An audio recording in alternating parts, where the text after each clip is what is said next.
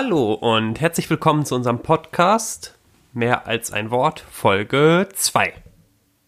Thema heute ist Hingabe. Bevor wir aber zum Thema kommen, ein paar Hinweise, Infos, Anmerkungen, Kommentare. Danke erstmal an die über 100 Hörer. Das ist schon cool. Wir sind natürlich irgendwie ein Nischenprodukt, aber 100 hätte ich gar nicht erwartet. Von daher danke an euch alle, die ihr uns bisher zugehört habt. Und danke auch für das zahlreiche Feedback, was wir erhalten haben. Ein paar der Dinge möchte ich an dieser Stelle auch nennen. Zum einen kam ab und an der Wunsch, wir sollten klarere Ansagen bzw. eine klarere Botschaft in dem Podcast verpacken.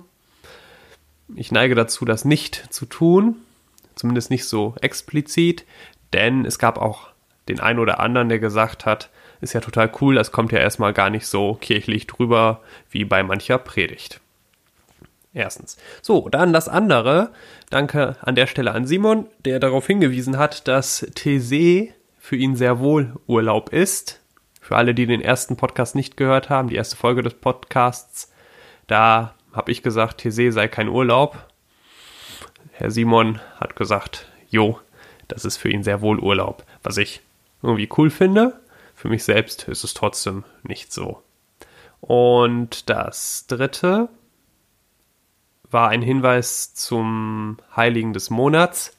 Da wurde ein wenig kritisiert, dass dieser Heilige nicht kritisch genug betrachtet worden ist. Und ja, es stimmt, König Knut von Dänemark ist nicht nur kein Vorzeigeheiliger, sondern hat wirklich auch heftig schlimme Sachen getan, wahrscheinlich mehrere tausend Menschen auch getötet in seiner Politik, auch Intrigen gefahren und ich finde auch, das sollte man nicht ganz so flapsig abtun. Von daher danke an dieser Stelle für den Hinweis und ich werde mich bemühen, den Heiligen des Monats zukünftig auch von der kritischen Seite zu betrachten. Nun denn, kommen wir zum Podcast heute, zur Folge 2 Hingabe. Hingabe ist ein, wie muss man sagen, echt interessantes und irgendwie auch schillerndes Thema, teilweise emotional aufgeladen und auf der anderen Seite etwas, was dem gegenwärtigen Mainstream nach Selbstverwirklichung irgendwie entgegensteht. Denn Hingabe ist, so heißt es zumindest ab und an, ein Schritt ins Ungewisse. Hingabe ist eben nicht das kalkulierte Risiko und Hingabe ist auch nicht der Blick darauf, wie komme ich am besten aus der Situation heraus, sondern Hingabe ist, und das werden wir gleich auch vielleicht näher betrachten, ein spontaner Akt der Liebe. Dann schauen wir mal, was Norbert und ich so zu diesem Thema zu sagen haben. So, bei mir ist heute wieder der Norbert. Total cool. Ja, freue mich dabei zu sein. Schön. Und ich hatte ja gerade so ein paar Sachen auch zum Thema Hingabe gesagt und letztens ist mir ein Artikel aus der Zeit in die Hände gefallen, wo es auch um Aufopferung und Hingabe ging. Und ganz am Ende gab es ein Zitat, das da wäre, was ist Hingabe? Hingabe ist keine Bewährungsprobe für Helden, keine Handlungsoption bloß für Hitler-Attentäter und kein Vorrecht der Heiligen. Ja, Norbert, was sagst du dazu? Keine Bewährungsprobe für Helden. Ich glaube, es ist ganz schwierig, über Hingabe zu sprechen, weil Hingabe so viele Facetten hat, ähm, so viel Positives und Strahlendes, aber eben auch Gefährliches und Fallen, die man, in die man hineintappen kann. Ich glaube, was das Wort keine Bewährungsprobe für Helden besagt, ist, ähm, dass, es, dass Hingabe nichts damit zu tun hat, dass man ähm, sich selbst etwas aussucht, um sich zu bewähren oder für sich einen Vorteil ähm, herauszubekommen aus einer Sache.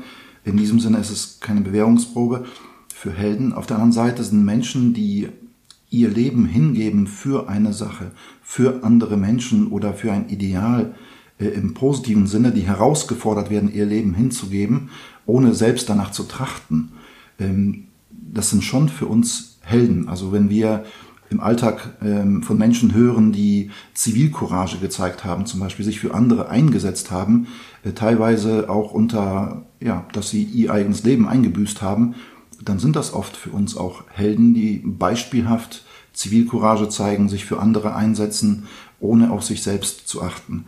Aber es ist, glaube ich, keine Bewährungsprobe für Helden, sondern ein Geschenk, wenn man so handeln kann. Okay, also nicht im Sinne eines taktischen Kalküls. Ja. Ich gucke mal, was kann ich jetzt tun, damit ich hinterher als Held, als, als Held dastehe und was muss ich opfern, in Anführungszeichen, damit das funktioniert, sondern etwas, was vielleicht, und das ist ja das Interessante bei Zivilcourage, dass das oft ziemlich spontane Situationen sind, in denen Menschen etwas sehen, etwas wahrnehmen, eine Not, ein Leiden, irgendwas, was aus dem Ufer läuft und sich dann entscheiden, jetzt zu handeln. Da fällt mir direkt ein, ich war vor vielen Jahren mal in Trier und wir waren da abends, die Caro und ich, dann da unterwegs und da waren dann so fünf, sechs Leute, die haben sich da geprügelt und mitten in der Innenstadt und es gab super viele Leute, die zugeschaut haben und ich wollte auch erst vorübergehen und denken, naja, das ist mir ein bisschen, ist mir ein bisschen zu heikel. Und dann habe ich einfach etwas gemacht, wo ich, ich weiß gar nicht warum, ich habe dann einfach ganz laut geschrien, ihr sollt, ihr sollt jetzt aufhören und bin dann da einfach hingegangen, schreiend. Und dann haben die Leute tatsächlich aufgehört. Und es hat funktioniert. Das war irgendwie erstaunlich. Wobei ich das nicht unbedingt als Hingabe, aber Zivilcourage ist vielleicht irgendwie, ist das auch Hingabe? Ich glaube schon, weil das äh, auch bis dahin gehen kann, dass man tatsächlich sein Leben hingibt, um jemand anderen aus einer Gefahr herauszuretten. Und man riskiert auf jeden Fall, ähm, selbst verletzt zu werden. Und das ist schon eine, würde ich sagen, eine Hingabe für etwas für andere, ja. In diesem Zitat gab es den letzten Teil, kein Vorrecht der Heiligen.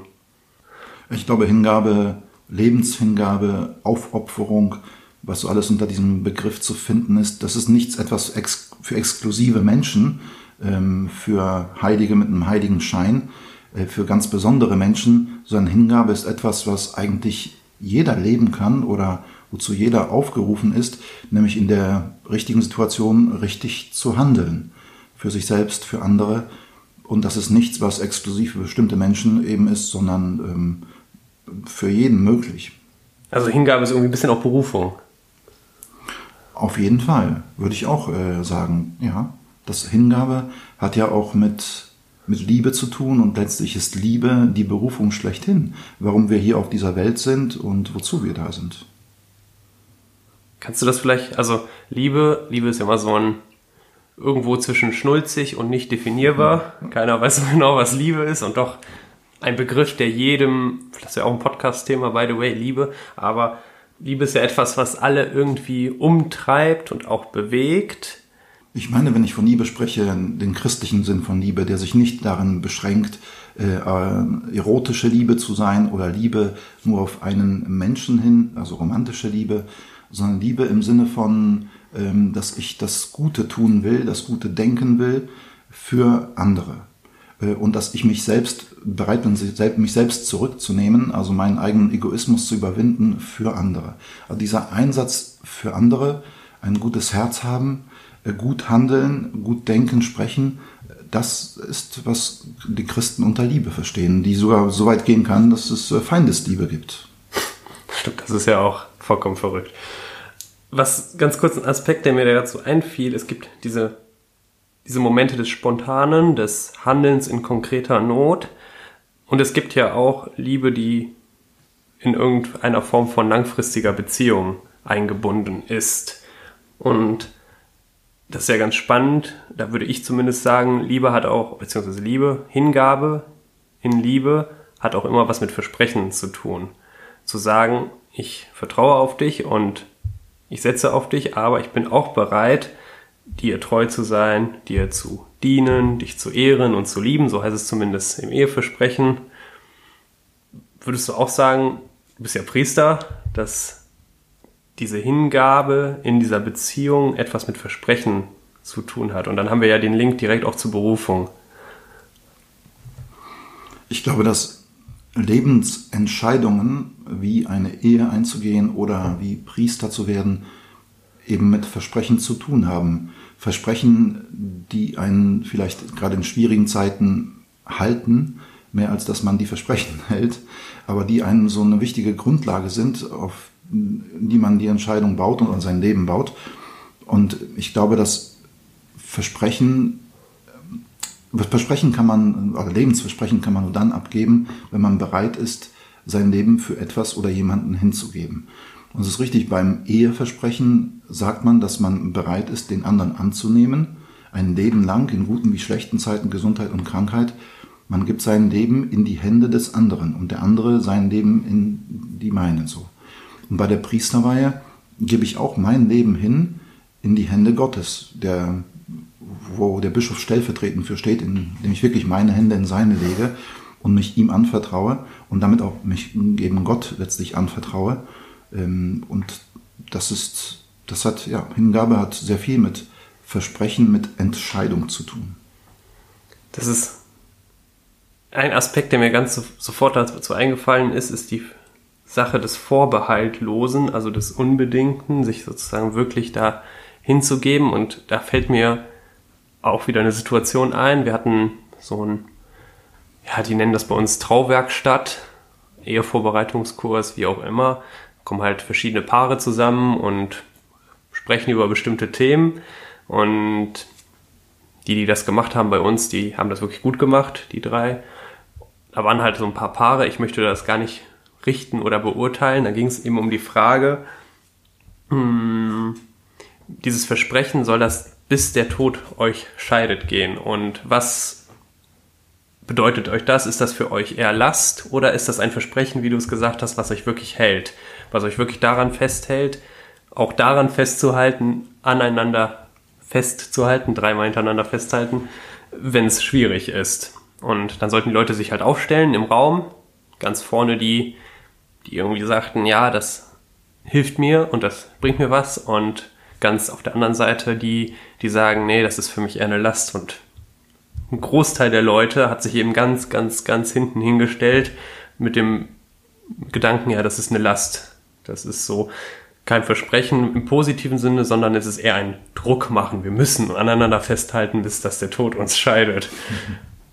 Manchmal ist das ja so ist tatsächlich, vielleicht macht man sich nicht wirklich ähm, richtig Gedanken darüber, was man sich da wirklich verspricht und ob man bereit ist, das zu halten, äh, was man einander verspricht. Ne? Und es kommt immer auch die Perspektive an. Also ich glaube, wenn ich heiraten würde und von meiner Partnerin hören würde, ich will dich lieben, achten und ehren, bis der Tod uns scheidet, dann wäre das für mich nicht eine Last, sondern eine große Befreiung, weil ich weiß, ey, da ist ein Mensch, der geht mir mit mir den Weg bis an mein Lebensende oder sein Lebensende. Und das wäre für mich eine große, nicht eine Last, sondern eben eine Befreiung, mhm. äh, zu wissen, boah, ich kann mich voll fallen lassen, weil da ist ein Mensch, der, der hält mich in allem. Ja? Ähm, und ähm, ich würde mir sogar vielleicht wünschen, dass man gar nicht sagt, äh, bis der Tod uns scheidet, sondern ewig. Also darüber hinaus, Zeit. über den Tod hinaus werde ich dein Grab pflegen, was auch immer, weil meine Hingabe so groß ist. Du hattest gerade Befreiung gesagt. Befreiung löst bei mir ganz unterschiedliche Assoziationen aus. Ich denke dann aber auch direkt an Filme. Und in Filmen, wir hatten uns so ein bisschen vorbereitet heute, da hattest du ja auch schon gesagt, Filme ist, in Filmen ist Hingabe eins der dominierendsten Themen überhaupt. Hau mal ein paar Beispiele raus. Ja, absolut. Also die erfolgreichsten Filme aller Zeiten, angefangen jetzt bei Avengers 4 Endgame, der gerade der erfolgreichste Film aller Zeiten geworden ist und Avatar überholt hat, ähm, auch da spielt das Thema Aufopferung, Hingabe seines Lebens eine große Rolle, denn Befreiung und Erlösung der Welt vom Bösen geschieht dadurch. An dieser Stelle ein kleiner Spoiler-Alarm. Wer Avengers, den letzten Avengers-Film und Black Widow nicht gesehen haben sollte, sollte vielleicht eine Minute vorspulen. Dass einer der Hauptcharaktere der Avengers, nämlich äh, der Iron Man, Tony Stark sein Leben zum Schluss hingibt, indem er den bösen Thanos ähm, mit seiner eigenen Waffe sozusagen besiegt, aber indem er ihn besiegt oder er weiß, wenn er ihn besiegt, dann wird er sein eigenes Leben dafür einbüßen und er tut es, um die Welt und die anderen Avengers zu retten. Ähm, oder die Person der Black Widow. Aber jetzt spoilere ich natürlich auch ganz viel für alle, die die Filme noch nicht gesehen ja, wir werden, haben. Wir werden vorher einen Spoiler setzen. Das soll man dann bitte zwei Minuten weiter vorspulen soll, wer das nicht möchte. Ja, genau. Auch Black Widow von den äh, Avengers gibt in dem vierten Teil ihr Leben hin, ähm, damit ein anderer leben kann. Und das ist ein Element, das dann so viele Filme durchzieht, ob das die Terminator-Filme sind, wo der, der Held sein Leben hingibt, um äh, ja, gegen das Böse abzuwehren, ähm, oder ob das Filme wie Herr der Ringe sind oder letztlich jeder James Bond-Film lebt davon, dass es diese Person des James Bond gibt, der ständig sein Leben riskiert, um die Welt zu, äh, zu retten. Ähm, und man könnte tausende von Filmen aufzählen. Das ist ein Grundmotiv, ähm, dass es Helden gibt, die äh, bereit sind, ihr Leben für ihr Land, für bestimmte Menschen oder sogar für die ganze Welt hinzugeben und dadurch Befreiung und Erlösung bewirken. In dem Zeitartikel gibt es auch eine andere Stelle, da heißt es, das alles sind ja jetzt mehr oder weniger irdische Arten von Hingabe, wobei Avengers, Sci-Fi und fast schon Fantasy-Style.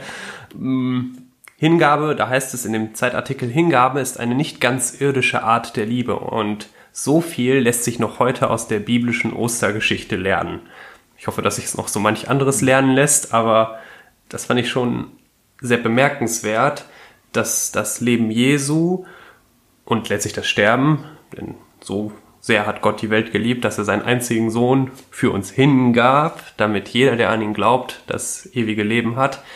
So viel lässt sich tatsächlich daraus nehmen, dass das ja nicht von nicht wirklich irdisch ist. Das ist ja also sowas. Wer macht denn sowas? Ja. ja.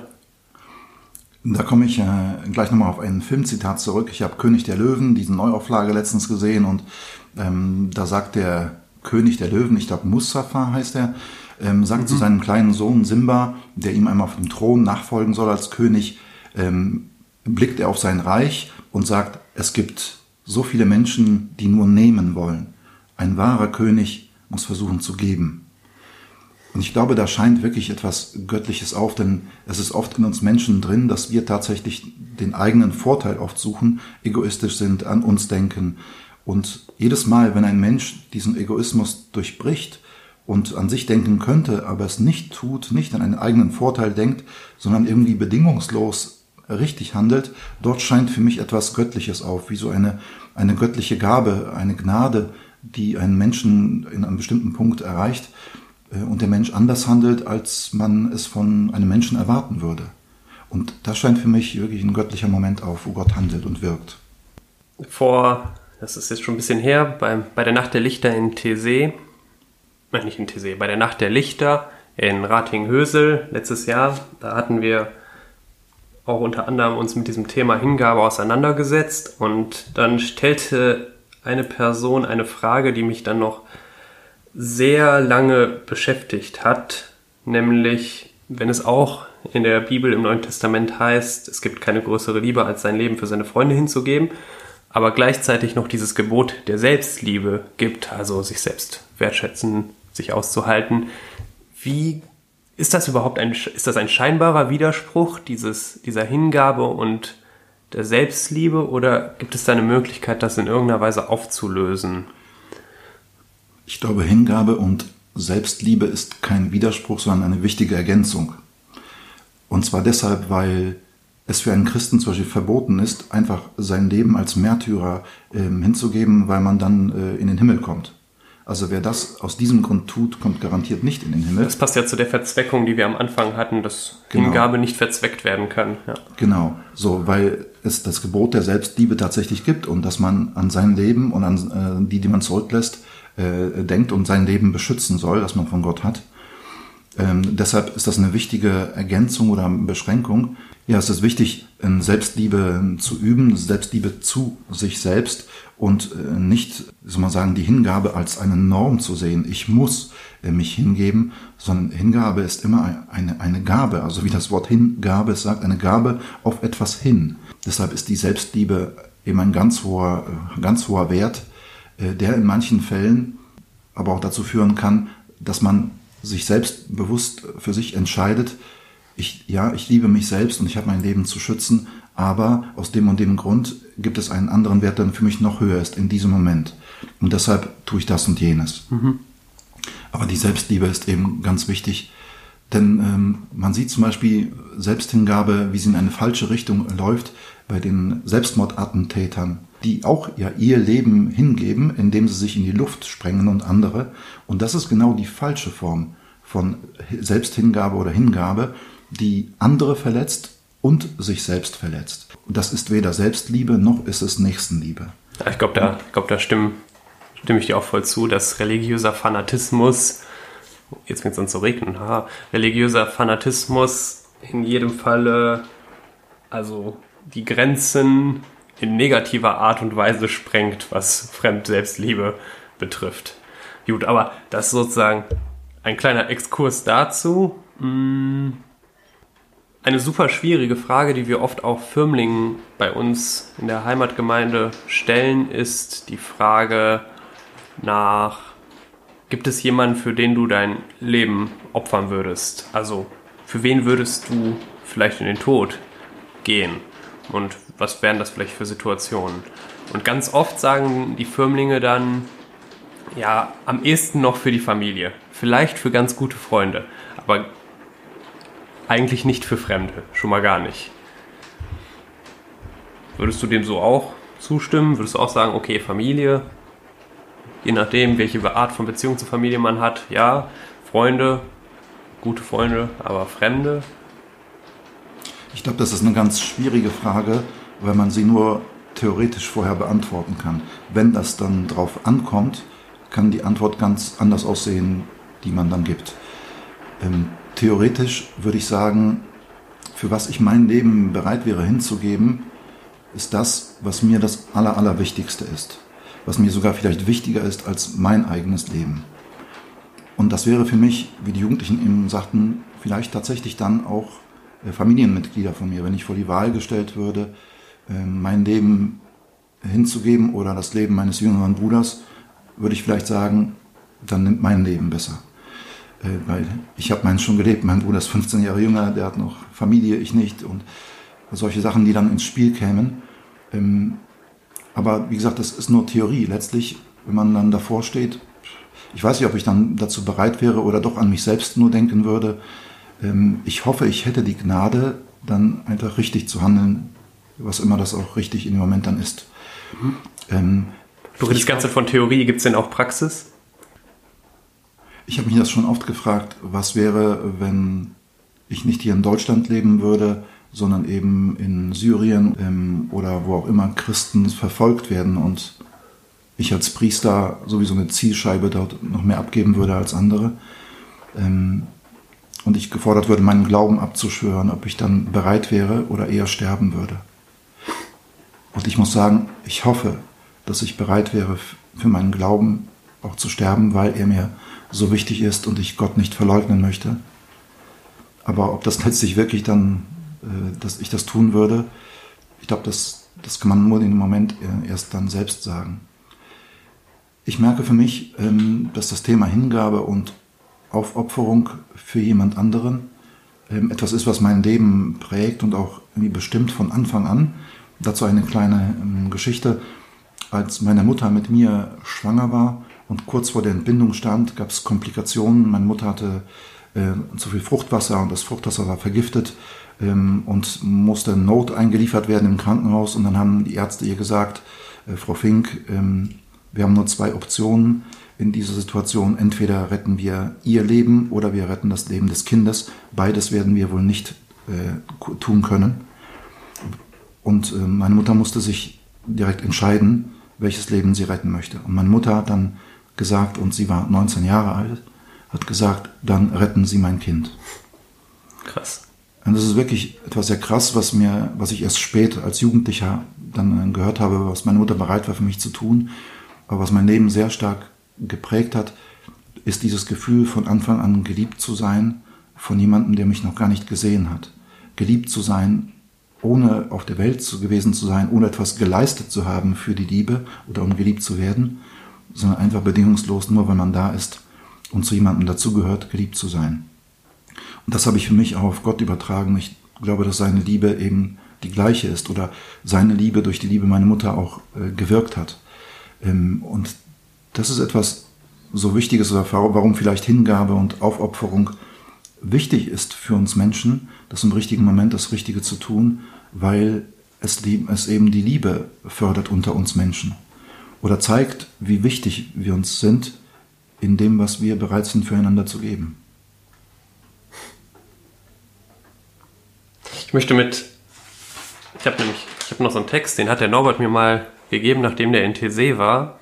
Und ich glaube, dass das passend zu dem, was du gerade gesagt hast, dass irgendwie die göttliche Liebe auch in deiner Liebe, in der Liebe deiner Mutter gewirkt hat. Vielleicht ist das so ein ganz guter Schlusssatz für das Gespräch, nämlich da heißt es, das Leben Jesu ist keine Kopiervorlage. Das klingt jetzt erstmal nicht so positiv, aber was das bedeutet, wird danach erklärt. Es gilt, sein Tun in mein Leben zu übertragen und so das Geheimnis der drei österlichen Tage, also Ostern, Karfreitag, Gründonnerstag, im Geheimnis meines Lebens zu erfahren. Gemeinschaft und Hingabe sind der Schlüssel für die Zukunft, der in meiner Hand liegt. Das ist, glaube ich, ein ganz cooler Satz und ich danke dir, Norbert, für dein persönliches Zeugnis, auch für die Geschichte deiner Mutter. Und ich danke auch deiner Mutter, dass, dass sie sich für dich entschieden hat. Das ist, sonst säßen wir heute nicht hier. Und man muss sagen, wir haben beide überlebt. Also ja. die Ärzte haben dann nicht recht gehabt. Und, das, ja, und dann wirkt sozusagen Gott noch Wunder. Das ist, wer bereit ist, und das ist vielleicht der allerletzte Satz ist, wer bereit ist, sich selbst zu geben, der hält sich zurück und wer sich ganz gibt, der hält sich ganz zurück. Jo, dann geht's gleich weiter mit dem Heiligen des Monats und der hat dann auch was mit Hingabe heute zu tun.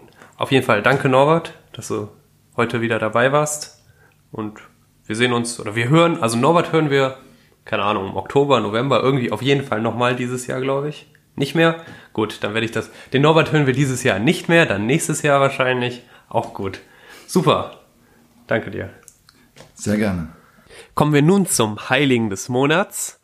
Und wie könnte es anders sein? Wir haben heute den 14. August. Der Heilige des Monats ist der heilige Maximilian Kolbe, zu dem ich, weil ich ja Max heiße, eine ganz besondere Beziehung habe als mein Namenspatron und dessen Geschichte mich, als ich sie das erste Mal gehört habe, zutiefst beeindruckt und auch beschäftigt hat. Maximilian Kolbe wurde 1941 festgenommen von der Gestapo und ins Konzentrationslager Auschwitz gebracht, weil er ganz schön vielen Flüchtlingen und Juden, ich glaube über 2000, Zuflucht gewährt hatte. Und dort hat er dann erstmal als Priester und Seelsorger weitergewirkt, bevor es in einem Abend am 29. Juli 1941 zu folgendem Ereignis kam.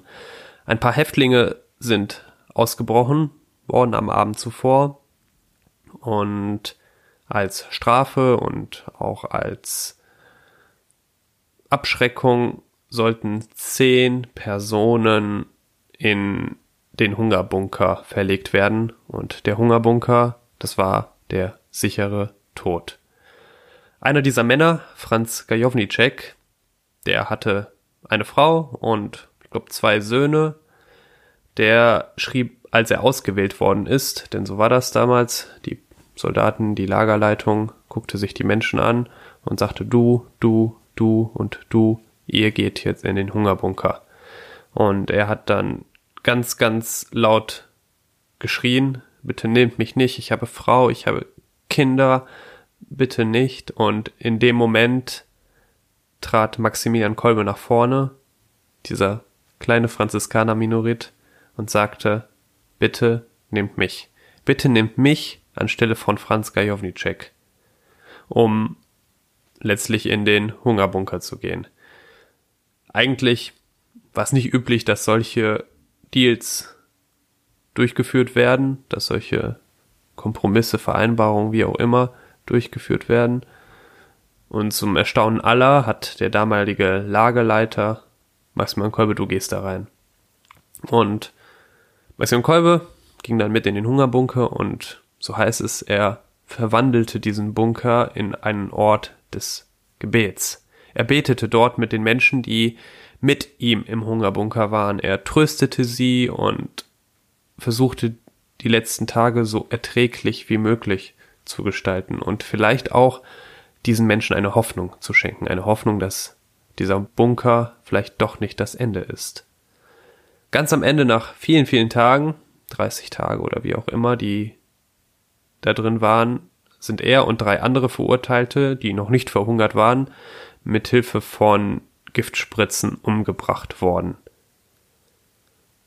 Das Verrückte daran hinterher ist, dass Franz Gajownicek das Konzentrationslager überlebt hat und von nun an sein Leben damit verbracht hat, von Maximilian Kolbe zu erzählen, von dem, was dieser Franziskaner für ihn getan hat.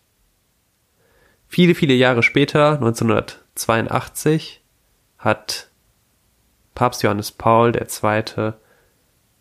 Maximilian Kolbe als Märtyrer heilig gesprochen, als ein Glaubenszeuge, als jemand, der in tiefster Art und Weise sein Leben für einen anderen Menschen hingab. So, kommen wir jetzt zu den Terminen der Jugendseelsorge. Auch wenn noch Ferien sind, gibt's ganz, ganz viel, was ansteht. Zum einen die TC-Fahrt, bei der Patricia, Anna und Anja dabei sein werden. Da kann man sich, glaube ich, nicht mehr anmelden. Viel Freude euch in TC. Ich glaube, dass das eine richtig gute Zeit wird. Dann aber am 31.08. um 11 Uhr geht man oder könnt ihr im Rahmen von K5 Kultur für einen Fünfer ins K21 gehen und dort eine Ausstellung erleben. Oder am 12.09. auch im Rahmen von K5 Kultur für einen Fünfer Celebrate Hope Voices im Maxhaus, Gospelgesänge und Co. Ich glaube, dass das coole Sachen sind für einen Fünfer. Dann am 1.9 der Sonntag gibt es ein sogenanntes Chaos-Pilgern um 11 Uhr. Treffpunkt ist in der Botschaft und Abschluss gegen 17 Uhr im Schlosspark Benrath. Es erwarten euch ganz schön viele Stationen und das Ganze steht unter dem Motto Maria stand auf und machte sich eilig auf den Weg. Dann weiter geht's in Neuss am 13. September. Da ist an dem Freitagabend Yukiko, Junge Kirche Kino total cooles Angebot, wo man einfach mal einen Film gemeinsam schaut und dann guckt, was gibt es da vielleicht an christlichen Spuren in diesem Film. Einen Tag später wieder in Düsseldorf um 17 Uhr Night Fever und die Jugendmesse am 15.09. in St. Cornelius, St. Cornelius, in St. Cornelius in Neuss. Ich weiß, viele Termine in kurzer Zeit und deshalb alle diese Termine findet ihr auch auf unserer Website frech und frisch.de. Kein Zungenbrecher ist trotzdem schwierig, deswegen nochmal frech und frisch.de. Da gibt's alle Termine, die ich genannt habe, auch wie man sich anmelden kann, wie man überhaupt an K5 teilnehmen kann und alle weiteren Infos zu diesen Dingen. Nun denn, danke euch fürs Zuhören. Wir hören uns dann wieder im September. In der Zwischenzeit bin ich auch mal vier Wochen weg. Schön Schweden und Norwegen. Mal gucken. Und davor zwei Wochen Ferienfreizeit mit über 30 Kids. Wird bestimmt eine coole Zeit. Vielleicht berichte ich über das eine oder andere. Und dann wünsche ich euch jetzt noch eine gute Zeit. Die die Ferien haben, Semester oder Sommerferien, noch viel Freude in den Ferien. Die die arbeiten müssen, viel Freude bei der Arbeit und euch alles Gute. Bis bald. Macht's gut.